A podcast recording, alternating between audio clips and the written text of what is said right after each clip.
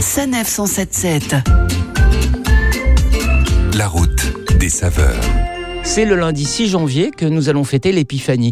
Et qui dit épiphanie dit galette des rois. Et pour nous aider à dégoter les meilleurs, j'accueille la reine en la matière, Claire Delbos. Claire, vous nous emmenez à Paris où vous avez sélectionné quelques pâtissiers qui sortent de la traditionnelle frangipane ou la transforment à leur façon. À commencer par Hugo et Victor. Alors cette année, Philippe, cette pâtisserie dévoile une galette des rois intitulée Façon Arlette. Elle est garnie d'une crème d'amande, de vanille bourbon, de noix de pécan caramélisée et d'éclats de chocolat noir. Et puis Hugo et Victor ont aussi une brioche des rois.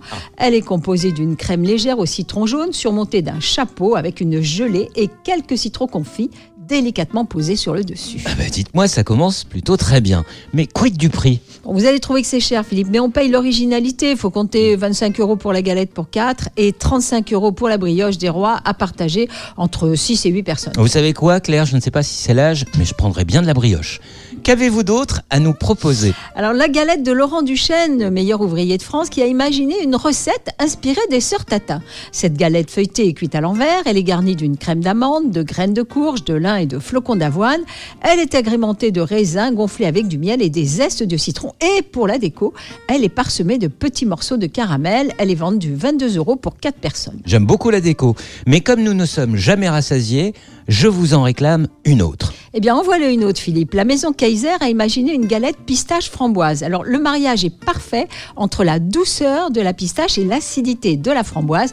Elle coûte 28 euros pour 6 personnes. Après cette succulente sélection, gagnons les Hauts-de-Seine où vous nous conviez à partager une galette géante. Effectivement, le 12 janvier, la commune de Montrouge invite les habitants à partager une galette géante de 2 mètres de diamètre, confectionnée par les boulangers de la ville. Et puis, c'est aussi l'occasion de profiter des stands et des animations organisées euh, par les associations maurougiennes. Et les rois mages feront une entrée en scène éblouissante à bord de chars de carnaval entourés de petits Montrougiens déguisés. Des petits Montrougiens qui auront les yeux écarquillés en apercevant la taille des rois mages, des géants de plus de 4 mètres juchés qui sur un imposant éléphant, qui sur un dromadaire magique. Sur ce, à la semaine prochaine, Claire. À la semaine prochaine, Philippe.